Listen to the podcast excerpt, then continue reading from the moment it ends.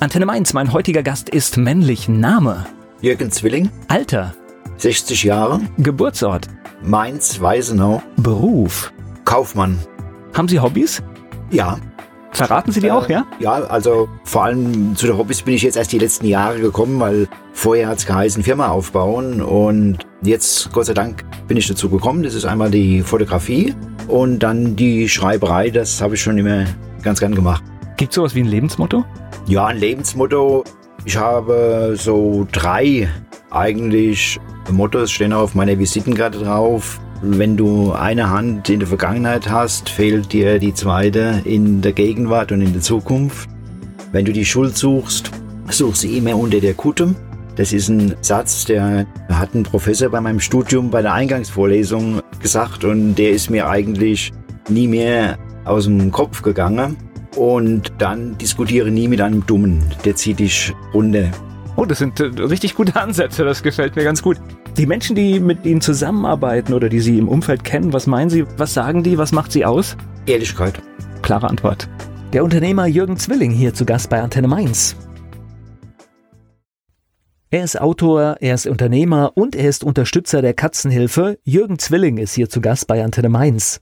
Mainz-Weisenau, dort aufgewachsen? In Mainz-Weisenau aufgewachsen, dann so vor 40 Jahren nach Mainz-Lerchenberg gegangen und dann Mainz nie verlassen. Das ist schon mal sehr gut. Das heißt aber, die komplette Kindheit und Jugend, das war Mainz-Weisenau. Die Kindheit und Jugend war Mainz-Weisenau, ja. Was macht Mainz-Weisenau in der Jugend aus? Nichts. okay. Ich überlege gerade, der Stadtteil sieht ja heute ganz anders aus, als er wahrscheinlich damals war. Ne? Das ist ja Der mittlerweile. Stadtteil hat sich gewaltig geändert, wobei ich jetzt ehrlich sagen muss, ich war seit 20 Jahren nicht mehr in Weisenau gewesen, ja. Aber wo ich das letzte Mal dort war, war ich sogar ein bisschen schockiert, wie er sich geändert hat. Ne, wird immer größer. Das ist, Der äh, wird größer und der alte Kern verliert an Optik. ja, ich glaube, das ist halt das Problem einer Stadt, die so massiv wächst wie Ja. Mainz, weil Wohnraum wird gebaut Ja. und dann werden die Sachen natürlich größer. Vor allen Dingen auf mein Thema Natur mehr versiegeln natürlich. Auch die ganze Fläche immer mehr. Ja, ja, was das dann ist, ein äh, Riesenproblem für die Natur irgendwann wird, ja. Es gibt so einen Journalisten in Mainz, der postet immer bei Facebook die schönsten Plätze und, und er macht das so wunderbar, dass man sieht, wie viel wir eigentlich zu asphaltiert haben und Ja. wie wenig Grün da ist. Und da gehört eigentlich viel mehr Aufmerksamkeit gerade in der heutigen Zeit Gut, ist ja jetzt äh, auch eine große Diskussion auch im OB-Wahlkampf mit Genau. Und so weiter. Ja, aber schöner wäre es natürlich, wenn das die nächsten acht Jahre dann so geht und nicht jetzt nur im Wahlkampf so ein Thema Das ist. ist natürlich das Thema, dass in der Politik äh, der Wahlkampf, da ist die Demokratie noch gefragt und danach wird es dann etwas problematischer, aufs Volk zu hören. Ja. Waren Sie denn ein guter Schüler? Nein. Okay, eine klare, kurze Antwort. Haben Sie auch gewusst, so wie ich am ersten Tag, dass es wird nicht meins? Oder war es okay für Sie, die Schule an sich? Mm, Die Schule war nie meins gewesen und ich habe gerade vor, ich glaube jetzt im Urlaub, hat meine Frau und ich haben uns unterhalten, also nie mehr Schule. Es gibt ja Menschen, die sagen, Schulzeit wunderbar und nochmal das Ganze zurück, ja, nie mehr Schule. Ja, bin ich ganz Ihrer Meinung. Das heißt, was war es alles, ja? Oder, Das oder? war komplett. Die ganze Atmosphäre in der Schule ist nicht mein Ding gewesen. das heißt also auch durchgequält, ja? Durchgequält, ja, und zwar sehr stark gequält, ja. Auch mal wiederholt? Nein, wiederholt nicht, aber. Ja, haben Sie es besser gemacht als ich. Schon ein langer Weg bis zum Abitur gewesen. Okay, aber endete im Abitur. Ja, ja, klar, klar, klar. Das äh, hat außer Frage gestanden, ja. Okay. ja. Also für mich. Das heißt, Sie hatten ein Ziel? Ich hatte immer ein Ziel. Okay. Was war das? Studium. Was haben Sie studiert? Ich habe Jura studiert und habe ein bisschen Volkswirtschaft studiert und bin dann in der Versicherungsbranche gelandet und bin dann in der Versicherungsbranche meinen Weg gegangen. Na gut, Jura und Wirtschaft, das sind ja so zwei Ja Sachen. gut, passt zusammen. Vor Ja, allen Dingen perfekt. die Denke passt zusammen. Auch dann in der Versicherungswirtschaft hat es gut zusammengepasst, Okay. die Denke. War das eine freiwillige Entscheidung oder war das wirklich bewusst zu sagen, Versicherungswirtschaft? Nein, oder? das war eine Zufallsentscheidung, weil ich musste immer arbeiten, um Geld zu verdienen vom Studium, auch teilweise schon vor dem Abitur. Und da bin ich irgendwann damals beim Versicherer gelandet, der hat noch so diese das Inkasso gemacht, wo man so diese, ach, wie nennt man das, die Zettel da abgeschnitten hat. Ich weiß nicht, ob Sie es noch kennen. Die sind dann da bei den Leuten rumgelaufen, haben da die Prämie kassiert und haben die so da bekommen und so Okay, weiter. ja, ich, ich kenne das noch, ja. Und das habe ich damals gemacht und so bin ich dann in der Versicherungsbranche gelandet. Bin dann ein bisschen weiter aufgestiegen, also vom Zettelschneider dann irgendwann weggekommen, ja. Was ja gut ist, ne? Was ja gut ist, ja. ja. Das heißt, haben Sie auch in Mainz studiert? Ich hatte mal studiert, ja. Okay, also wirklich nie weg. Nein, ausbildungsmäßig nicht. Ja, aber ansonsten sehr reiselustig. Ja, ja, das ist schon klar, aber so war immer der Lebensmittelpunkt. Also wir wollten eigentlich vor Jahren, haben meine Frau und ich sich Gedanke gemacht, an der Bodensee zu ziehen. Das war so immer ein bisschen so eine Gegend, die uns gefallen hat. haben uns aber dann aus erstmal praktische Gründe entschieden, hier zu bleiben, weil wir wohnen gut, haben hier unser eigenes Haus und alles neu aufbauen ist dann auch viel, ja. Ja, und ich habe auch einen Freund, der lange Zeit äh, sich seinen Wunsch erfüllt hat und auf Mallorca gelebt hat. Aber wenn man dann einfach mal so spricht, also der mag das immer noch, ist mittlerweile aber auch wieder in Deutschland. Ja. Die Zeit, die ich tatsächlich äh, zum Beispiel am Strand verbringe oder wo ich das genieße, wenn man es dann zusammenzählt, dann ist es auch nicht mehr als ein Urlaub. Das ist nicht mehr als ein Urlaub und wir kennen auch viele, die auch nach Gran Canaria und irgendwo in den Süden sind, können sie sagen, zu fast 90 Prozent alt wieder zurückkommen. Man lernt vielleicht dann Dinge doch zu schätzen, die man ja. hier hat. Gleich geht es weiter im Gespräch mit Jürgen Zwilling. Er macht eine Menge Sachen. Er ist Unternehmer, er schreibt Bücher und er ist Unterstützer der Katzenhilfe. Jürgen Zwilling aus Mainz-Lerchenberg hier zu Gast bei Antenne Mainz. Das heißt, Sie sind, Sie haben gesagt, 40 Jahre Lerchenberg. Das ja. heißt, Sie sind im Prinzip mit dem Studium schon auf den Lerchenberg ja. gezogen? Ich bin sehr früh aus dem Ellenhaus ausgezogen und bin dann direkt auf den Lerchenberg gezogen. Und hängen geblieben. Und hängen geblieben. okay. Ich habe nur gerade erfahren, es ist ein künstlicher Stadtteil, der ist, glaube ich, so aus dem Boden gestampft der worden. Der ist aus dem Boden gestampft worden. Er ist vor 50 Jahren praktisch in den Wald reingesetzt worden. Er ist auch die Natur zerstört worden, ja. Das CDF zuerst, dann ist der Stadtteil gekommen und er ist nicht gewachsen. Also es gibt auch jetzt nicht so wie in Weisenau oder Laubenheim oder auch Dreis, Finde. Da gibt's jetzt nicht so den direkten Ortskern, so diese direkte wo sich jeder über Generationen kennt, das gibt's im Leischberg nicht. Ja klar, weil halt einfach, ja, ja, wurde zum Wohnen geschaffen. Ist aber ein schöner Ortsteil, weil sie leben direkt am Wald. Also wir sind sehr sportlich, meine Frau und ich, wir gehen jeden Morgen joggen. Das heißt, sie brauchen kein Auto für irgendwo hinzufahren. Wir gehen nur über die Straße, sind im Wald, joggen dort. Wobei Wald momentan mein Thema wieder von der Natur ist. Nur vielleicht am Rand, weil da wird sehr stark gerodet, fast zu jeder Jahreszeit. Da schreibe ich auch ständig die Regierung an, weist darauf hin, weil auch in der Brutzeit immer wird gerodet.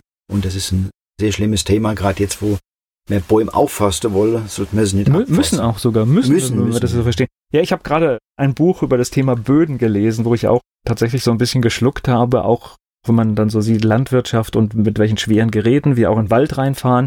Was in diesem Moment kaputt gemacht wird, ist so unvorstellbar. Das heißt, dort, wo so eine Maschine Bäume rausholt, unter diesem, wo die Maschine gefahren ist, ist auf Jahrzehnte das Leben tot. Das Leben tot, ja. ja. Und vor allen Dingen auch, wenn Sie überlege, in die Städte gibt's Gesetze, Naturschutzgesetze, da dürfen Sie zu gewisser Zeit gar keine Hecke schneiden, da dürfen Sie an den Bäumen nichts machen, weil Brutzeit ist.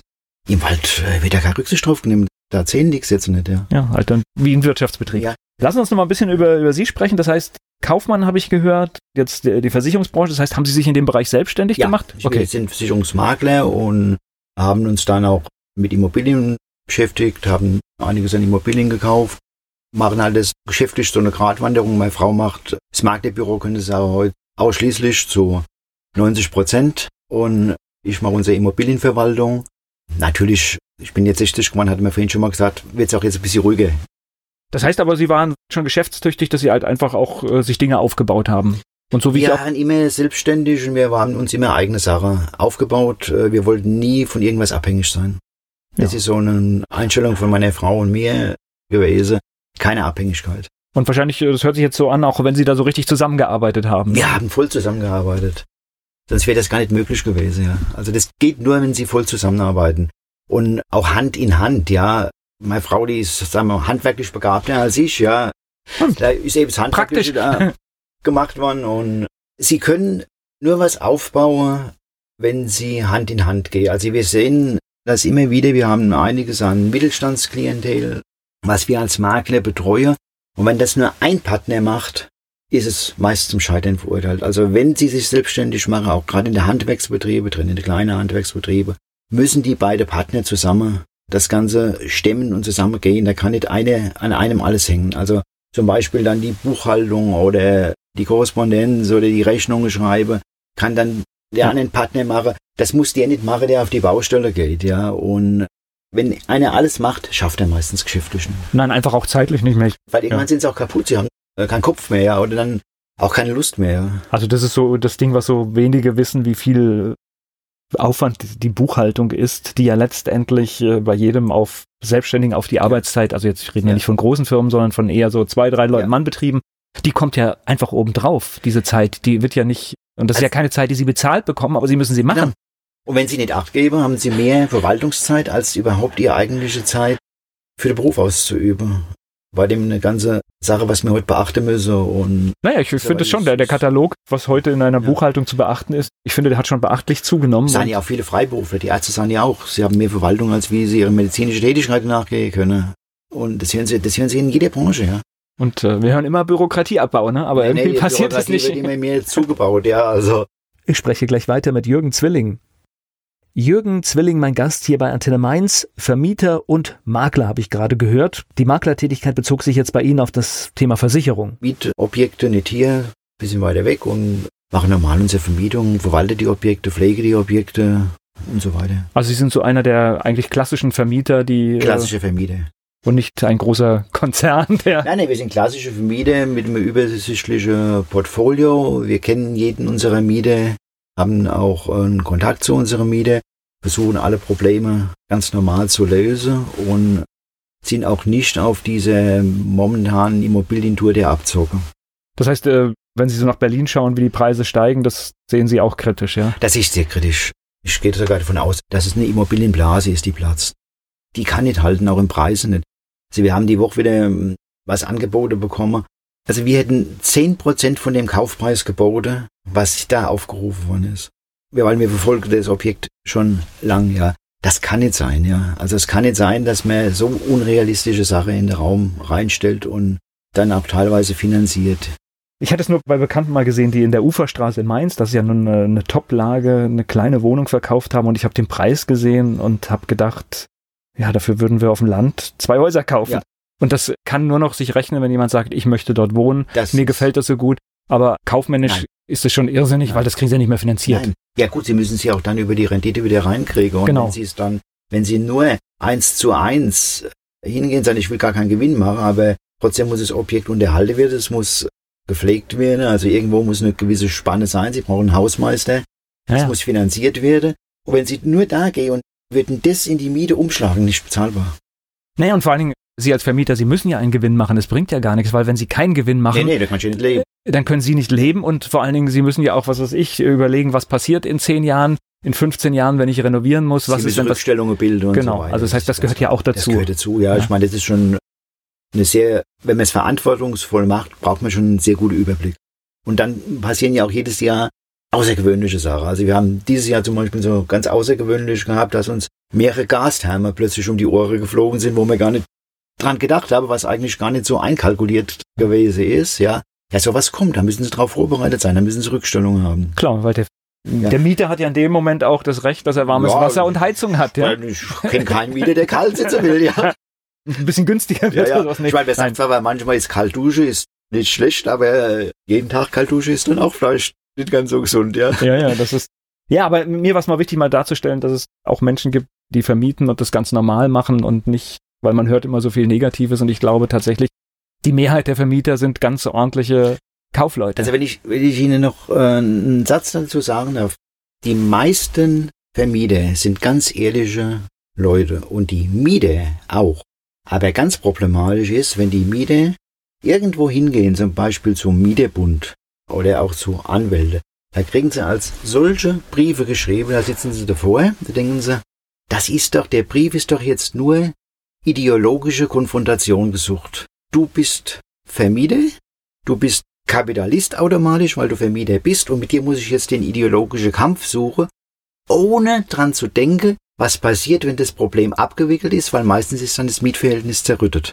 Ja, genau. Bleibt ihr dann am Mieter hängen. Das ist ja genau wie im Arbeitsleben. Sie können mit ihrem Arbeitgeber den kompletten Kampf nicht suchen, dann müssen sie Job wechseln. Ja klar, es bringt halt nichts, wenn alles zerrüttet ja. ist, genau. Und wenn Sie die Briefe lesen, manchmal da ein bisschen Luft rausgenommen und man normal mit jemand geredet, ist viel mehr wert, ja. Also zum Beispiel, wenn ich von meinem Mieter einen Brief bekomme, ich halte einen Anwalt oder den Mieterbund ein, schreibe ich ihm zurück, muss das sein? Können wir das jetzt erstmal selber erklären, weil danach ist das Mietverhältnis zerrüttet. Und wissen Sie, was ich dann für als Antwort meistens kriege? Sie haben recht. Klären wir mal ab. Ja, also wäre jetzt auch mein Bauchgefühl das Erste, was ich doch mache. Ich habe ein Problem, ich habe einen Konflikt und dann gehe ich und wir reden drüber. Ja. Und der nächste Schritt ist erst, wenn wir keine Lösung finden. Wenn wir keine Lösung, dann hole ich mir Hilfe. Der, wenn der Vermieter auf Konfrontation geht und sagt, Sie bleiben kalt sitzen oder ich mache das nicht, dann ist es was anderes. Ich meine, das gibt's ja auch, ja. Aber die meisten Fälle können sich eigentlich so äh, lösen lassen, weil die meisten Vermieter sind Privatleute, mit denen kann man reden. Und ich, ich habe nur so ein bisschen äh, gerade so die Befürchtung, wenn man so dieses Klima sieht, dass halt einfach nur, weil es vielleicht Konzerne gibt, die etwas ausnutzen, dass wir so eine ja schlechte Stimmung bekommen ja. und Leute dann einfach auch, weil uns ist ja auch nichts geholfen, wenn jemand sagt, ich habe keine Lust mehr zum Vermieten. Und genau das wird hier hochgezogen. Ja. Äh, es wird ja die Stimmung wird hier hochgezogen durch ein paar Großkonzerne, die hier Mist bauen, die die Renovierung nicht richtig machen, die das auch teilweise, weil es zu viel ist, nicht verwalten können. Das muss man ja auch mal sehen. Sie können hier nur, auch wenn sie eingestellt haben, einen gewissen Teil verwaltet, dann verlieren sie den Überblick, auch als Konzern, ja. Und die Größe, zu groß, ist in der Wirtschaft nie gut. Naja, ich meine, wenn da so jemand 130.000 Wohnungen ja, hat, da kann man sich schon vorstellen, was das zu verwalten ist. Überblick halt. Ja, ja, genau. Ja. Das ist schon verrückt. Es geht gleich weiter im Gespräch mit Jürgen Zwilling. Unternehmer, Autor von einigen Büchern und vieles mehr macht Jürgen Zwilling. Er ist mein Gast hier bei Antenne Mainz. Sie haben mir gerade schon im Vorgespräch gesagt, heute ist bei Ihnen aber schon ein bisschen ruhiger. Das heißt, Sie beschäftigen sich schon mit ganz anderen Dingen. Ja, wir hatten jetzt, äh, wir waren jetzt vier Wochen, drei Wochen in Italien gewesen, meine Frau und ich. Meine Tochter war auch dazugekommen zu meinem Geburtstag und da haben wir uns natürlich Gedanken gemacht, neues Lebensjahrzehnt und muss man ein bisschen alles da angehen. Richtig aktiv, das ist ganz klar. Aber man kann es geschäftlich auch ein bisschen langsamer dann angehen. Okay. Man kann dann anderen Sachen machen, was man eingangs gesagt hat. Man kann mehr Fotografie machen, man kann mehr schreiben, man kann mehr wandern gehen. Und lass uns mal so abarbeiten. was fotografieren Sie? Also, meine Frau fotografiert meistens Naturbilder, Holz, Wände, Felsen, Blumen. Ich fotografiere gern Türen, Schilde, Häuser und so weiter, aber altes, ja, also was eine Aussagekraft hat. Ja, und wir haben voriges Jahr uns den Traum wahr gemacht in unserem Haus, dass wir uns eine Galerie reingemacht haben. Und da können wir jetzt unsere Bilder auch pflege drin. Die werden dann teilweise entwickelt. Wir haben im Internet Kataloge eingestellt von unseren Bildern, die wir machen. Kann man auch erwerben, muss man nicht erwerben, darum geht's uns nicht, ja. Aber wir können die Bilder leben. Das ist in der Galerie drin das passt ganz einfach. Naja, da man die ganz anders. Ist ja schön, wenn man was mit Leidenschaft machen kann und nicht den finanziellen Druck hat, sondern einfach Nein. es ausleben kann, ja? Wir haben ja oft Diskussionen, führen oft Gespräche, meine Frau und ich, wenn sie Kunst mit finanziellem Druck machen, können sie es vergessen. Ja, dann ist es keine Kunst, dann ist es ein Muss. Und bei der Kunst soll was rauskommen, was ohne finanziellen Druck ist. Das können wir jetzt ganz gut die letzten drei, vier Jahre sagen, wo wir uns da verstärkt damit beschäftige. Sobald kein finanzieller Druck mehr ist, wird's besser. Haben Sie ein paar schöne Türen in Italien fotografiert? Ich habe ein paar, komme auch jetzt langsam ins Internet rein, in die Kataloge sind sie schon drin. Habe ich, ich habe auch schöne Trullo fotografiert. Wir bringen auch einen Kalender jetzt raus äh, zum Jahresende von Italien, sind sehr schöne Bilder gemacht. Weil gerade in den südlichen Ländern sind ja gerade so Türen, Fenster ah, und sowas, da, da gibt's immer so schöne toll, Sachen. Ja. Ich könnte auch stundenlang durch die Straßen die, gehen. Die alte Gasse da ja. und vor allen Dingen die Enge der Straßen und die Autos fahren durch, die Mopeds fahren durch. Ja, genau, das, überholt noch jemand, ja, ja, obwohl eigentlich kein Platz ist. Da denke ich immer in Mainz, was alles gesperrt ist. Ja. Das stimmt. So, schreiben war noch das Stichwort. Sie schreiben Bücher, ne? Ich schreibe Bücher, ja. Seit äh, jetzt, ja, drei Jahren kann man sagen. Okay. Habe erst klein angefangen mit dem Buch, das Freiheit heißt. Meine Frau hat das immer so ein bisschen spaßig gesagt, das ist kein Buch, das ist eine Broschüre. Und ja gut, dann habe ich mir Mühe gegeben, dann sind wir äh, die Katzehilfe gestoßen. Vielleicht kommen wir noch zu dem Thema. Definitiv kommen wir dazu, ja. Und greife ich also jetzt hier vor und dann, da haben wir uns mit dem Tierschutz beschäftigt und dann habe ich ein weiteres Buch geschrieben gegen das Aussetzen und Quäle von Tieren, was so ein bisschen aus unseren Erlebnissen erst einmal entstanden ist, was wir mit einer Katze erlebt haben und wie wir dann auf die Katzehilfe gestoßen sind. Dann habe ich ein Buch über die Natur geschrieben, das ist vielleicht ein bisschen zu akademisch, aber sehr gut angekommen. Es liest sich, also es liest sich langsam, nicht zügig, aber es spricht halt alle Themen an, oder die meisten Themen an, die wir momentan in der Natur haben. Und das letzte Buch, was jetzt dieses Jahr erschienen ist, das heißt Dr. Rodolfo, Anwalt der Tiere. Da habe ich eine Katze genommen, das ist also unser Streunerkarte, auch das Titelbild. Der ist Anwalt, betreibt ist das Die schwarze? Ist das, das die, die schwarze, schwarze Katze? Ja, okay. Ja. Da kann ich noch so eine schöne Geschichte erzählen. Die treibt eine Anwaltskanzlei mit Katze Mimi zusammen. Das ist eine Assistentin, die ist dann mehr philosophisch und da trete in der Kanzlei immer einzelne Tieren auf. Und die schildern es leid. Also es ist nicht weich geschrieben. Es wird wirklich das Tierleid so geschildert, wie es ist. Ich musste sogar beim Schreiben manchmal drei, vier Wochen aussetzen, bevor ich wieder weiterschreiben konnte. So schrecklich ist da teilweise, was mit den Tieren abgeht vom Stierkampf über die Büffelmozzarella, wie die äh, Büffel leiden müssen, bis zu Delfine, Wale, die voll Plastik sind und so weiter. Und das wird alles im Detail geschildert, ganz präzise, immer wieder in einzelner Kapitel. Und der Dr. Rodolfo verklagt dann die Menschheit. Und das ist dann so angesetzt, dass man praktisch sage, wie bei uns im Strafgesetzbuch, das ist Körperverletzung, das ist Mord und so weiter. Und dann heißt es immer zum Schluss, ich habe immer dann so das gleiche, ja, ich übernehme den Fall und wir werden einen Strafantrag stellen, wir werden zivilrechtlich und so weiter hier vorgehen. Natürlich dann fertig nur als Schluss, dass der Mensch mal sieht, dass das Tier ein Lebewesen ist. Ein Lebewesen wie der Mensch auch, ja. Nur unterschiedliche Strukturen. Ich meine, ein Vogel hat auch eine unterschiedliche Struktur als ein Tiger. Die Menschheit heute nimmt nicht wahr, dass die Tiere Lebewesen sind. Naja, wir haben uns sehr entfernt von der Natur. Also da gibt es viele Beispiele, die man auch so, wenn man einfach nur so, ich habe das vor kurzem gesehen, wenn man einfach durch ein Feld geht und da wachsen Pflanzen und da gibt's Menschen, die einfach da, was was ich, Drachen steigen lassen ja. und alles platt treten, ja. wo ich einfach merke, da ist der Bezug zu dem, was da passiert, ja. verloren gegangen ist. Und genauso ist es natürlich auch mit den Tieren, wobei natürlich ihr geschaffener Anwalt eine Menge zu tun hat. Das ist ja, milliardenfacher Mord, wenn man es ganz genau nimmt, was wir anrichten. Gleich geht's weiter im Gespräch mit Jürgen Zwilling. Dr. Rodolfo, so heißt eine seiner Katzen. Der Autor Jürgen Zwilling ist hier zu Gast bei Antenne Mainz. Um das Thema Tierleid geht es unter anderem in Ihren Büchern und dass wir uns ja in einigen Bereichen verändern müssen.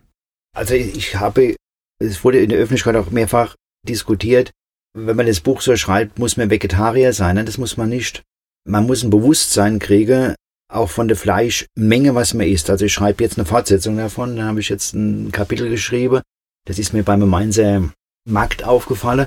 Bin ich reingegangen, steht außer Frikadelle, Pommes und Cola für 3,50 Euro. Ich habe das Schild auch fotografiert, kommt auch als Bild ins neue Buch rein. Wie muss das Tier gequält worden sein, dass ich das für 3,50 Euro anbieten kann und der Unternehmer macht noch Gewinn. Und die ganze Kette, die da Und die ganze Kette. Auch noch Umdenken. Genau. Hier ist ein Umdenken. Also meine Frau und ich wollen damit erreichen, weil die Bilder und so weiter in die Bücher ist also alles 100% von uns. Es ist nichts Fremdes, vom Kaffee bis zu den Bildern. Wir wollen, dass ein Umdenken erfolgt und sagen, weniger ist mehr. Also ich kann Fleisch essen, aber Herkunft, Schlachte, wie ist das Tier geschlacht worden? Und ich muss nicht, was ich jetzt in der Mainzer Zeitung gelesen habe, in der Internetzeitung, die hat einen Artikel gebracht, welche Restaurants in Mainz bringen noch die größte Schnitzel, die noch über dem Teller hängen. Das kenne ich noch von Kindheit. In Mainz musste immer Schnitzel über dem Teller Rechts hängen. und links über, ja, ja, genau. Und die Fleischwurst, die muss, wenn es geht, vielleicht noch der ganze Ring sein, die ich auf dem Teller liege habe habe ich auch jetzt, im neuen Buch ist es auch verarbeitet. Warum muss ein Schnitzel über dem Teller hängen? Es langt ein Stückchen Fleisch. Ja, ist auch nicht gesund, wenn ich zu viel Fleisch esse, ja. Und wenn ich aber ansetze und sage, jeder Mensch muss jetzt Vegetarier werden, dann erzähle ich gar nichts. Aber wenn die Menschen mal anfangen umzudenken und weniger esse, ist fürs Tierwohl schon viel mehr gemacht als wie äh, über irgendein Label.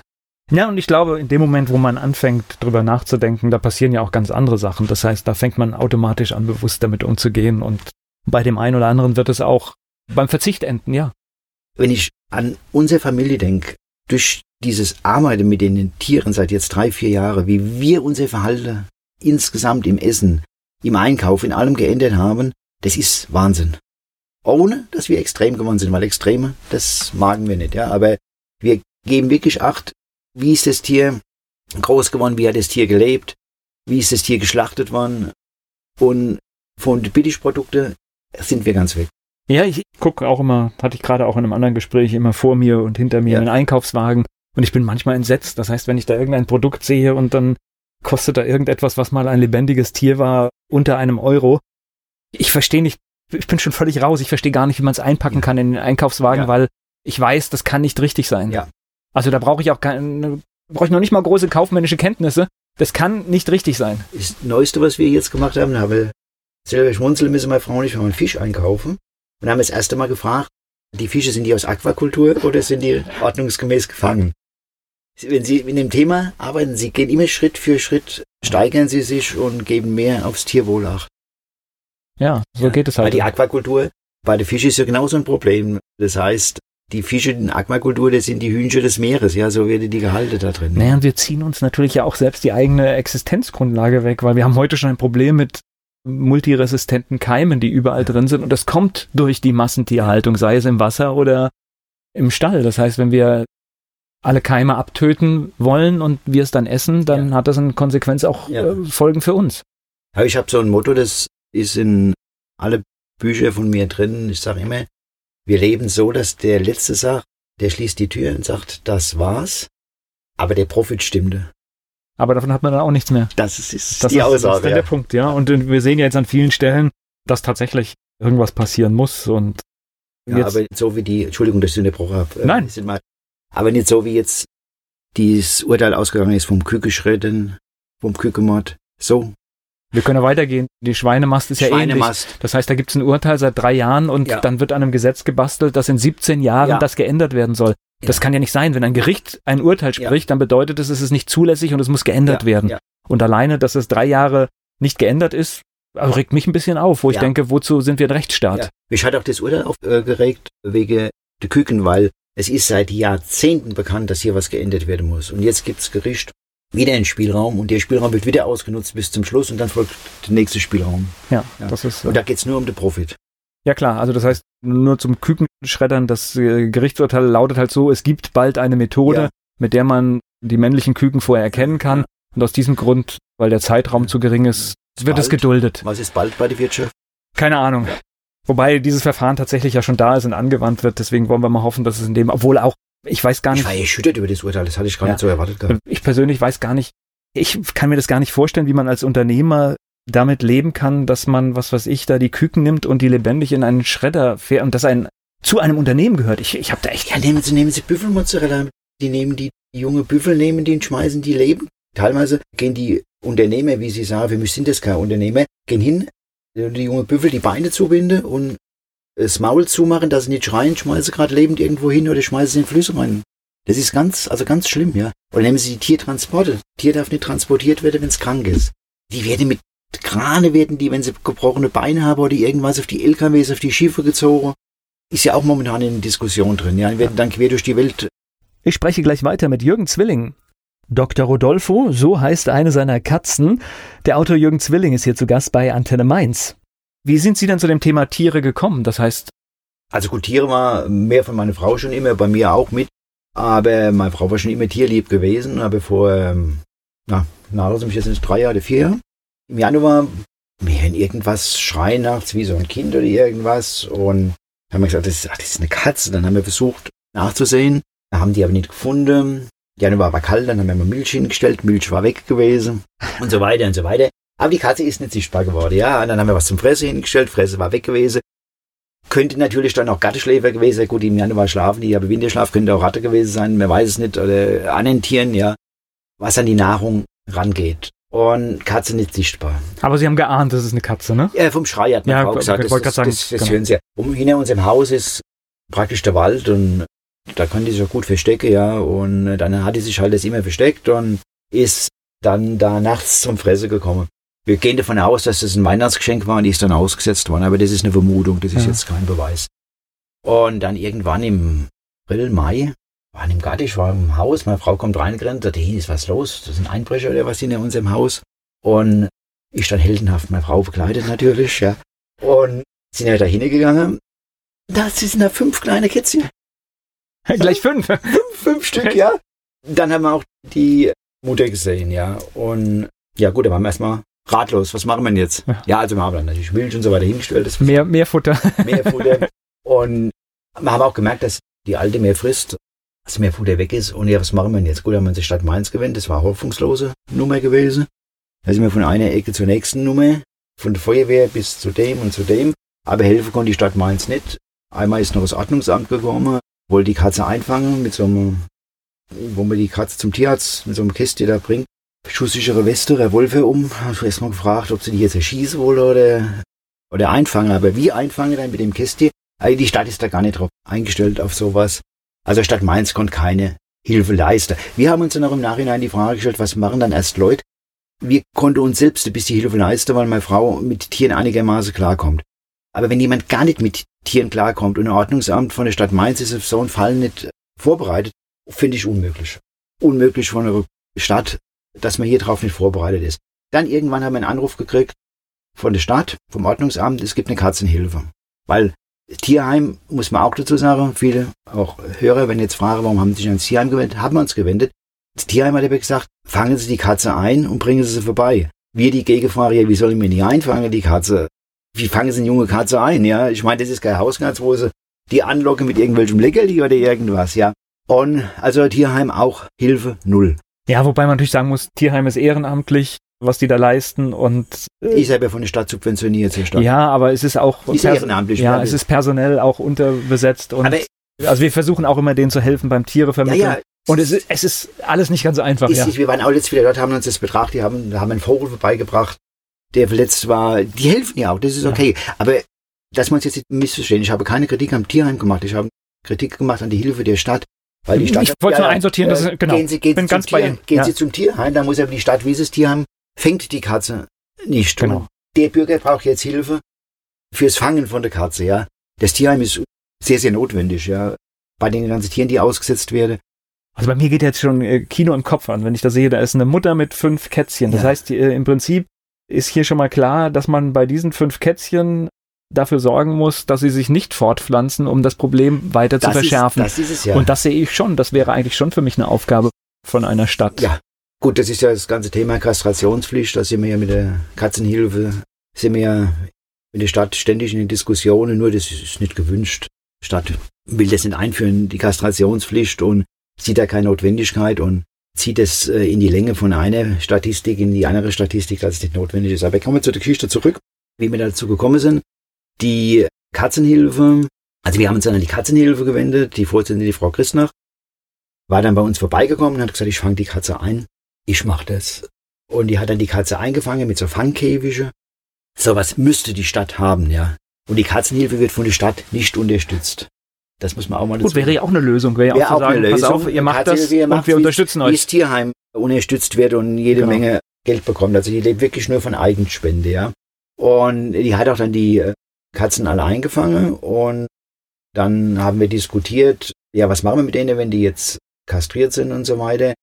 Nehmen sie die Katzenhilfe mit oder nicht? Und dann meine Frau, nee, die bleiben bei uns. Und dann haben wir bei uns im Garten den Häuschen bauen lassen.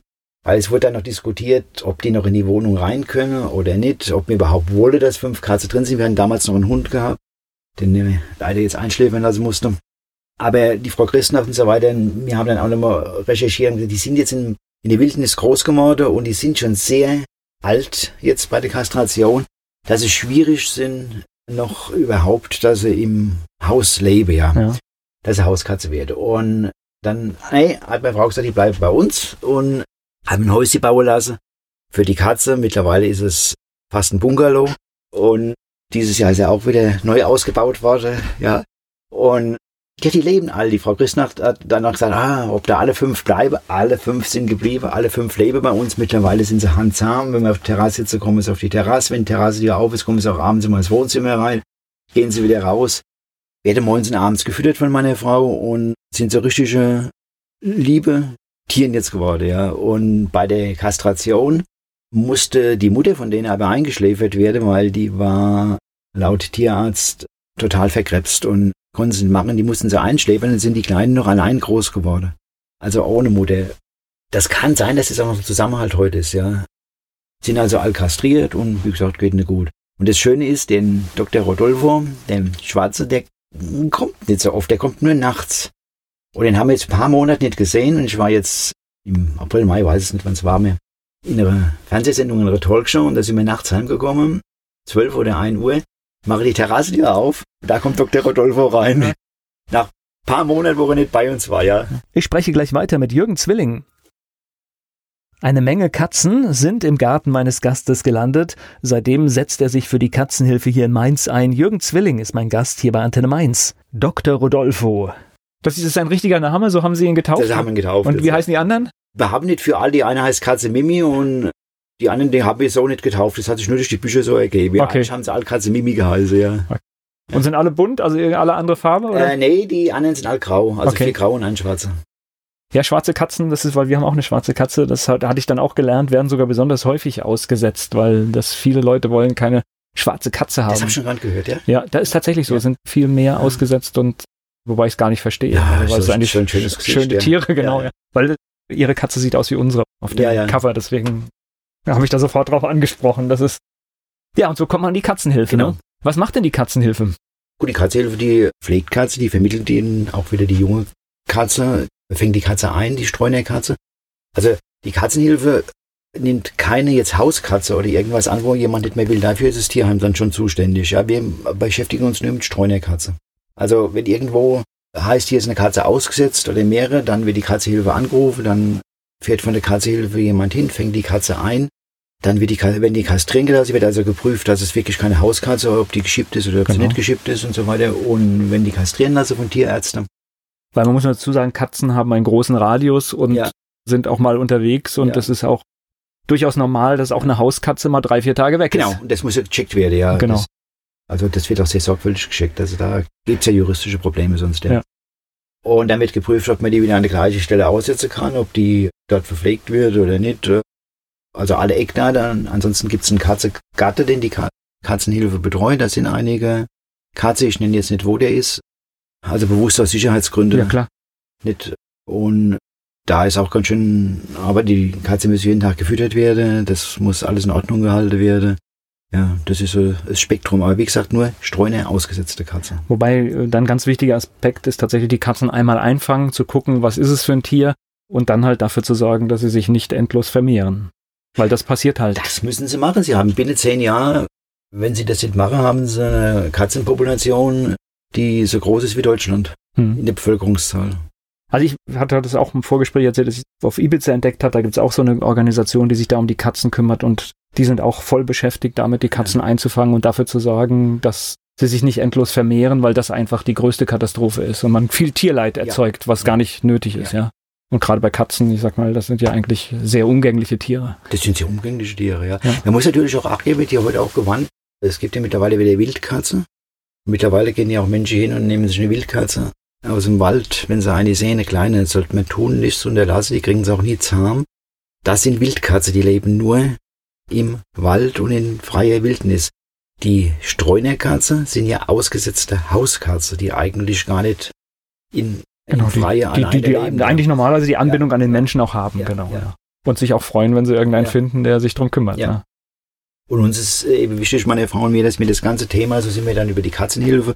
Also meine Frau macht die Spendesammler für die Katzenhilfe. Also wir nehmen sehr gern Futterspende, Geldspende an, ist auch sehr stark, haben wir das in den letzten Jahren jetzt forciert. Es gibt wirklich sehr viele Menschen, den, ich sage mal, den Menschen hier danke, die wirklich hier spenden, regelmäßig, gelegentlich, auch viel Futterspende, uns äh, schicke per DHL und so weiter. Ist also ein sehr großes Spendeaufkommen. Es gibt also wirklich auch Menschen, sehr viel tierlieben Menschen, ja. Und ich habe dann die Pressearbeit so ein bisschen bei dem Verein übernommen, die Öffentlichkeitsarbeit. Und so sind wir dann auch bei der Katzehilfe geblieben. Aber insgesamt bei mir oder dann auch in den Büchern drin, da geht es um den Tierschutz insgesamt ja, ums Tierwohl und um die Natur. Gleich geht's weiter im Gespräch mit Jürgen Zwilling. Eine Menge Katzen sind im Garten meines Gastes gelandet. Seitdem setzt er sich für die Katzenhilfe hier in Mainz ein. Jürgen Zwilling ist mein Gast hier bei Antenne Mainz. Muss ich gerade mal einsortieren, das heißt, waren die Katzen dann auch der Auslöser fürs Schreiben ja. oder ging das schon? Nein, geschrieben habe ich schon immer. Auslöser fürs Schreiben war eigentlich, wenn Sie das wissen wollen, das war mein erstes Buch, wo meine Frau immer sagt, das ist eine Broschüre Freiheit. Wie viele Seiten waren es denn jetzt hier? Oh, ich weiß es dann 50 oder 55 okay, Seiten. Also ist für mich schon mehr als eine Broschüre, okay. Das hat, sagt es meine Frau nicht. Ja. Okay. Die Freiheit ist keine Ideologie. Das war so der Gedanke. Ich war, weiß nicht, irgendwann mit der Schule mal in Ostberlin gewesen und dann habe ich so ein innerer Buchhandlung, so ein Schild formuliert, dass die Jugend in der DDR im freiheitlich-demokratische Denken und so weiter groß gezogen wird. Das hat mich damals schon begeistert gehabt. Und das habe ich dann aus der DDR rausgeschmuggelt, was ja damals so recht schwierig war, wenn sie da überhaupt Bilder gemacht haben, dass sie die, aber das waren noch so Rollfoto gewesen okay. und das habe ich dann im Schuh versteckt gehabt und so ist das über die Grenze gekommen. Und das Bild habe ich auch dann äh, ins Buch gemacht und dann durch den Böhmemann beim CDF, äh, wo die Diskussion losgegangen ist, was ist Satire mhm. und so weiter, bin ich schon auf die Idee gekommen, wir können sich mal mit dem Thema Freiheit beschäftigen. Meine Tochter hat mir immer vor Jahren ein Buch drüber geschenkt, eine hat sie Widmung reingeschrieben und so ist das Ganze entstanden. Und eigentlich hätte nach dem Buch Freiheit ein ganz anderes Buch. Da wollte ich mich dann dem Thema Frieden widmen und Demokratie und so weiter. Aber dann ist es durch die Katzenhilfe umgeschlagen zum Thema Tiere. Ja klar, und hatten wir ja auch schon, auch da kommt es ja auf die Rechte an. Deswegen, insofern passt das ja auch. Ja, ja gut, Tiere haben ja keine Rechte.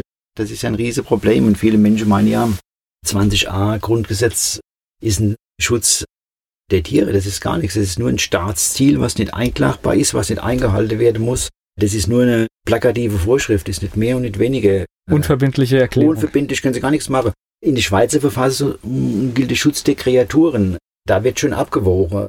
Also die Kreaturen sind halt so geschützt, wie die Kreatur ist. Ja, da sind schon ganz andere Rechte, ja. Sie hätten, wenn zum Beispiel so ein Chester-Urteil, was ja ganz schlimm ist, wenn wir den Tieren den Naturschutz auf Grundrechtsebene setzen, da müssen sie abwägen. In der Grundrechte drin, dann können sie es auch vor Gericht dann geltend machen. Dann müssen sie abwägen, geht jetzt die Religionsfreiheit vor Tierschutz, zum Beispiel beim Chester-Urteil, ja. Weil jetzt heißt nur Staatsziel, dann geht Grundrecht vorher. Ja, klar. Ja, brauche ich gar nichts zu machen, ja. Aus dem Grund fordern wir immer wieder auch in den Büchern drin, hier für die Natur, für die Kreaturen, für alle muss ein Grundrecht her. Ja klar, und ja. außerdem ist es doch in Ordnung, wenn wir, das ist doch in Ordnung für eine Gesellschaft, wenn sie Grundrechte miteinander dann auch ausdiskutieren und aushandeln muss. Ja. Das ist doch alles in Ordnung. Ja. Also finde ich jetzt nicht dramatisch. Im Gegenteil. Nein, das, fordert ist, das uns ist eine gesellschaftliche Herausforderung. Dann. Genau, ja. Und das ist besser als Wischiwaschi. Den ne? sollte man sich eigentlich stellen als Mensch. Ja, genau. Insbesondere, wenn man einfach sich den Zustand des Planetens anschaut und was wir machen und genau. Also auch Wald war ja schon ein Stichwort, wo wir halt wirklich viel mehr Dinge machen müssen. Und äh, sie schreiben quasi als, als Hobby, weil als Autor davon leben zu können, ist ja fast undenkbar heute. Ja. Nicht, dann spende ich auch das meiste wieder an die Katzenhilfe und äh, nee, nee, leben können sie davon gar nicht. Das ist äh, reines Hobby. Ja. ja. Aber ist auch ganz gut. Ja, gut. Man, man sollte immer ein Ziel haben im Leben. Naja, und vor allen Dingen es ist ja auch schön, ähm, selbst wenn man das nur im Kleinen machen kann, wenn man mit seine Gedanken teilen kann und vielleicht bei irgendjemandem was damit bewegt. Also es ist Bewegung reingekommen. Man merkt es halt dass durch die Medien mittlerweile, durch Internet, ja gut, auch jetzt Fernsehsender und so weiter, es ist Bewegung gekommen. Und das Thema muss ganz einfach in der, in der Vordergrund. Tierschutz, Grundrechtsschutz für Tiere, Umdenke, dann auch für die Natur umdenke. Nicht die Welt der Rote, sondern vielleicht auch Forster. Dann Düngeeinsatz, wenn ich zum Beispiel die Woche, ich habe es jetzt nicht recherchiert, aber da hat in der Allgemeinen Zeitung gestanden, dass die Straßenbahn, das Gras, das Unkraut dort mit Glyphosat behandelt wird. Ja, frage ich mich mal, haben eine grüne Dezernentin, wir haben eine grüne Umweltministerin in Rheinland-Pfalz und hier lasse ich zu, dass Unkraut, wenn das stimmt, wie gesagt, ich habe es nicht recherchiert. Ja, ich weiß nur, die Bahn hat es auch ja, lange Zeit Bahn, benutzt, Bahn aber auch, weiß nicht, ja, noch so ist. Äh, macht es hier mit Glyphosat, also ich hatte beim Querlesen, ich kann Ihnen die Argumentation jetzt nicht sagen, hat sich die Dezernentin dazu geäußert. Irgendwo ist das auf höherer Ebene genehmigt oder bestimmt. Ich kann es Ihnen nicht sagen, nur es ist eine Schande. Es ist eine Schande, dass überhaupt so ein Einsatz kommt.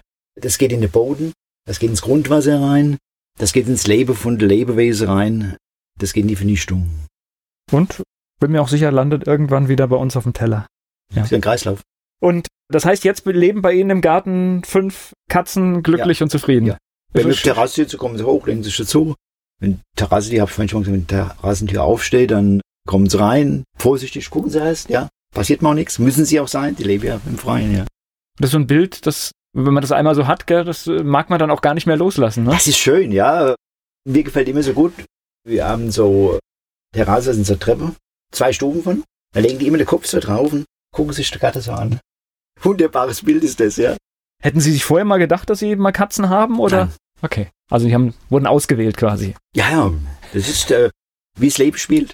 Das ist jetzt ein rein, reines Lebensspiel gewesen, ja. Ja, aber das sind halt die Zufälle. Was fällt einem was zu, die halt manchmal passieren. Das ist doch schön.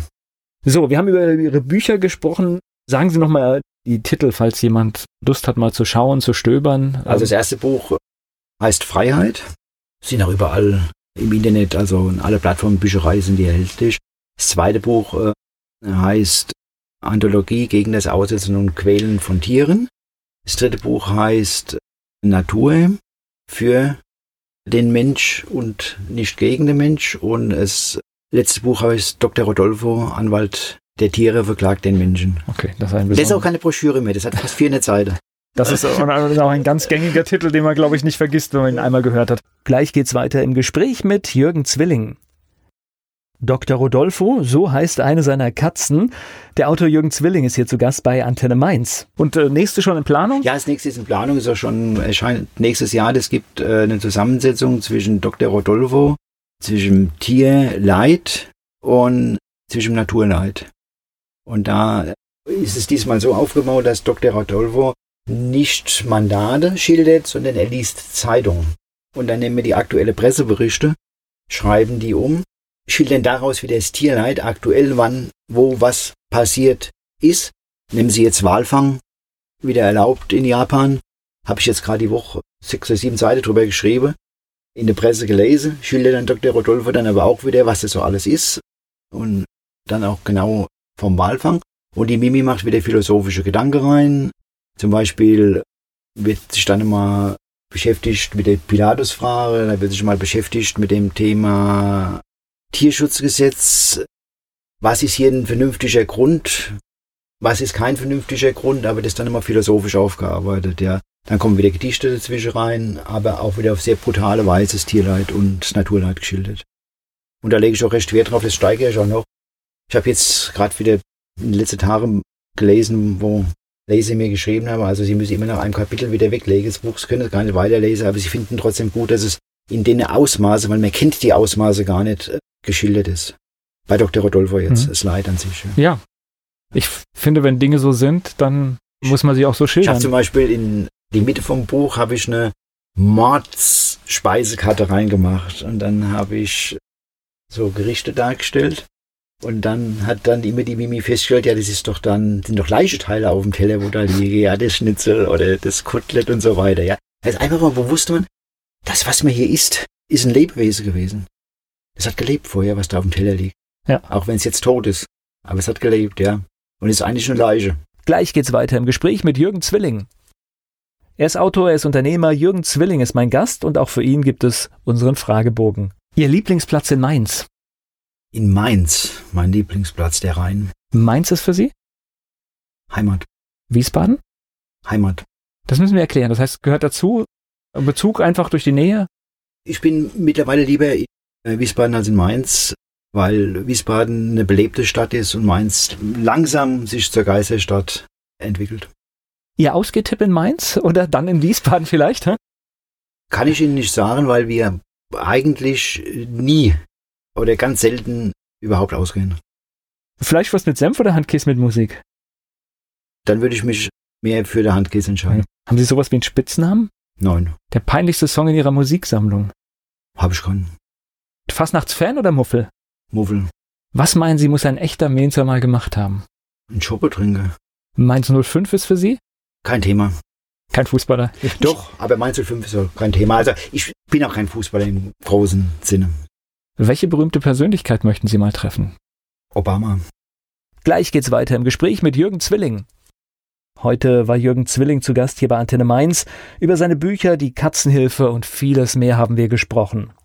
Ja, dann wünsche ich Ihnen, dass das mit dem Schreiben weiterhin funktioniert.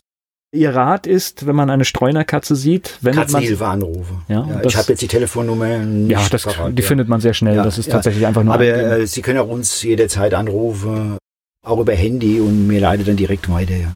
Also weil das ist tatsächlich. Also vor allen Dingen schnell handeln. Also nicht sagen, ah, ich beobachte mal, ich beobachte mal, anrufe, dass dann direkt Aktivität erfolgen kann. Ja, weil Katzen äh, haben ja. einen großen Radius ja. und man ja. hat nicht immer das auch Glück. Wenn man, auch wenn man eine verletzte Katze irgendwo liegen sieht, ja, kann man das Ordnungsamt anrufen, aber wenn äh, jemand irgendwie äh, dann hier hingehalten wird und es wird nicht gehandelt, kann man auch uns anrufen. Ja, damit es halt schnell geht. schnell geht. Wie viele Leute engagieren sich bei der Katzenhilfe? Haben Sie da oh, eine Übersicht? Sie mich was? Nee, das sind, also es sind nicht viele, also aktiv, also unter zehn.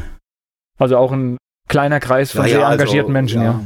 Also nehmen Sie jetzt mal Frauen mich weg, nehmen Sie mal wirklich die, die operativ am Tier sind, ja. Das sind ganz, ganz, ganz, ganz kleine Kreis und denen Menschen gehört auch mehr Dank gesagt, auch von städtischer Seite und von Landesseite müsste man manchmal das bisschen, nicht nur ein Ehrenamt, was jetzt vielleicht mit der Fastnacht zu tun hat oder sonst irgendwo, sondern hier ist wirklich, das ist harte Arbeit und das ist Arbeit 24 Stunden. wenn ich, die Frau Turek ist jetzt also eine vom Vorstand, die zieht momentan kleine äh, Kitten groß, wenn die irgendwo sind. Da sind sie fast 24 Stunden mit beschäftigt. Die sind fast 24 Stunden beschäftigt. Das muss ich einem mal auf der Zunge vergehen lassen von der Höre. Sie haben ein Hobby, was sie 24 Stunden ausfüllt. Trotzdem haben sie noch ihre Familie dabei, sie haben noch ihren Job dabei und so weiter. Das muss alles sehr gut organisiert und integriert werden. Die Arbeit von meiner Frau und mir ist da leichter, weil das ist Schreibtischarbeit. Aber ja. die operative Arbeit vor Ort, die ist, die ist schon hart. Ja, und ich meine, Katzen, wenn man schaut, sind überall. Das heißt, man muss auch wirklich schauen, wo ist ein Streuner. Ja. Manchmal sieht man es auch gar nicht auf den ersten Blick und deswegen ja einfach mehr Achtsamkeit, ja. Wobei wir rufen immer wieder dazu auf, dass wir Hilfe brauchen von der Katze Hilfe. Also jeder, der Interesse hat, bitte an uns wende. Auch wenn der Zeiteinsatz klein ist, wenn er nur eine Stunde oder zwei Stunden in der Woche kann oder im Monat kann, wir finden immer was, wo wir entlasten. Ja, viele kleine Pakete machen auch ein ganz genau. großes. Also deswegen, das, genau. Äh, das funktioniert, ja. glaube ich, im Ehrenamt auch tatsächlich. Ja, ja. Und man muss es auch immer wieder dazu sagen, weil jetzt haben wir natürlich so ein Bild gemalt, dass jemand 24 Stunden Einsatz bringt. Das muss man nicht. Also nein, man nein, nein. Das, drum, drum habe ich jetzt immer betont auch. Der kleine Einsatz, ja, dass er sagt, ich kann einmal im Monat füttern oder ich kann einmal in der Woche füttern, das, das langt auch schon, ja. Oder ich kann das Futter besorgen, ja. Ich mache die Pfade oder was. Genau, das und damit Kleinigkeit, ja. Ja, dann hoffe ich, dass wir vielleicht jemanden finden, der das hört und sich angesprochen das fühlt. Das wäre super. Ja. Direkt anrufen bei uns. Ja, und ich bedanke mich für das Gespräch. Okay, ich bedanke mich auch. Auch für die Einladung.